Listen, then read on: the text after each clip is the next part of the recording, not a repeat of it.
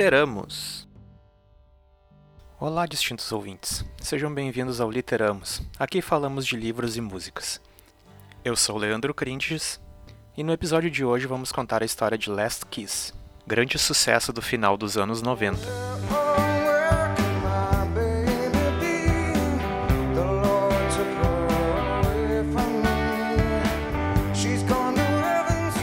Aproveitando, siga-nos no nosso perfil do Instagram, literamos, para ficar por dentro das novidades. Você encontra o Literamos no Spotify, Google Podcasts e Anchor.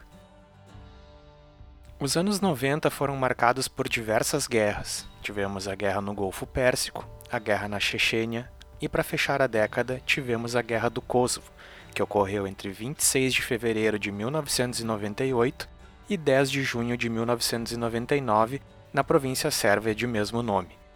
Esse conflito inicialmente ocorreu entre as forças de segurança sérvias, o exército iugoslavo e o exército de libertação de Kosovo, e posteriormente, em seus meses finais, trouxe à cena forças da Organização do Tratado do Atlântico Norte, a OTAN, contra o exército iugoslavo.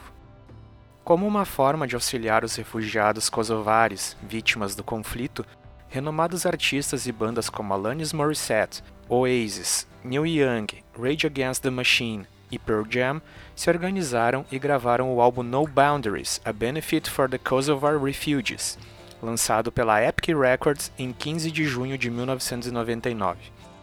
A gravadora doou um milhão de dólares, além dos lucros com a venda do álbum para três instituições de apoio aos refugiados, para Médicos Sem Fronteiras, a maior organização de ajuda humanitária do mundo, que oferece ajuda médica e humanitária a populações em situações de emergência em casos de conflitos armados, catástrofes, epidemias, fome e exclusão social.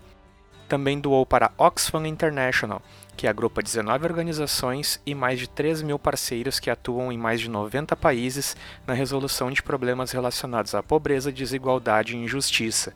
E também para CARE, que é uma importante agência humanitária internacional que presta ajuda de emergência e realiza projetos de desenvolvimento internacional de longo prazo na luta contra a pobreza no mundo. Dentre as canções que fazem parte do setlist do álbum está Last Kiss, que junto com Soldier of Love, também regravada pelo Pearl Jam, foram escolhidas para serem os dois primeiros singles. A versão brasileira do álbum, que ao contrário dos filmes de sessão da tarde teve o título traduzido civilizadamente para Sem Fronteiras em benefício dos refugiados de Kosovo, conta ainda com faixas das bandas Mestre Ambrósio e Dread Lion.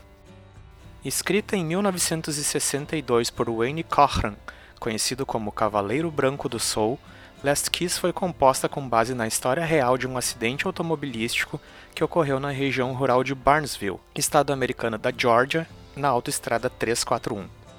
Em 22 de dezembro daquele ano, um Chevrolet Impala 1954, ocupado por cinco adolescentes, J. L. Hancock, o motorista, Janet Clark, sua namorada que estava no banco do carona, ambos com 16 anos, e mais três amigos que estavam no banco traseiro, colidiu contra um caminhão carregado de madeira que estava parado na estrada, o qual os jovens não conseguiram visualizar a tempo de evitar a colisão, devido ao nevoeiro que havia naquele dia na região. O motorista, sua namorada e um dos ocupantes do banco traseiro morreram na hora.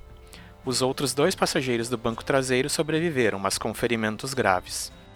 Wayne, que residia a 15 quilômetros do local do acidente e que, na época, trabalhava na composição de uma canção sobre os acidentes que ocorriam nessa estrada, ao saber de tal fato, Livre inspirou-se no acontecido para concluir sua composição, dedicando a canção a Janet.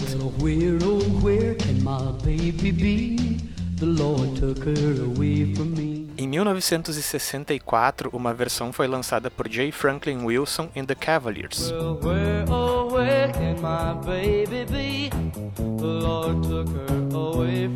E em 1999, a versão do Pearl Jam veio a público e, segundo a Billboard, foi a 23 terceira música mais tocada naquele ano.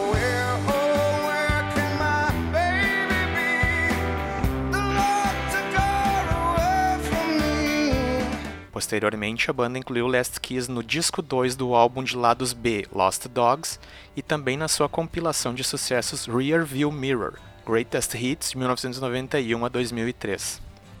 Outro fato chocante nessa história é que o pai de Janet, frentista de um posto próximo ao local do acidente, que foi uma das pessoas a ajudar a socorrer as vítimas, não reconheceu que uma delas era a própria filha.